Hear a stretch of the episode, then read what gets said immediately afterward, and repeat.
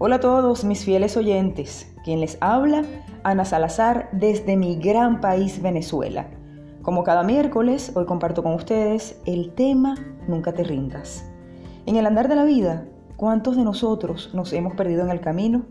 ¿Cuántas veces hemos emprendido proyectos y los hemos dejado por la mitad? De seguro, en un principio hay entusiasmo, voluntad, elevadas energías, pero ¿cuánto tiempo dura? ¿Por cuánto tiempo se mantienen todas esas ganas?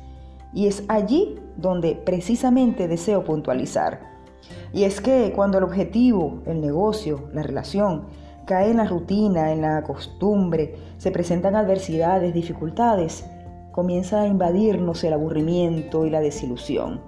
Y eso, indudablemente, conlleva a que esas ganas comiencen a derrumbarse. Entonces, ¿qué podemos hacer con respecto a esto?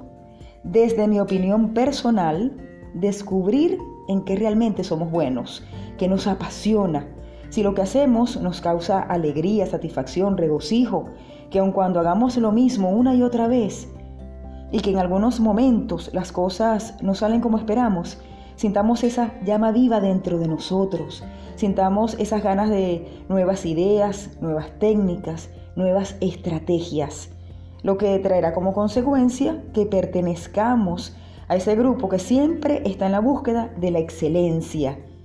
Y más allá de eso, los que nunca nos rendimos. Salud y abundancia para todos.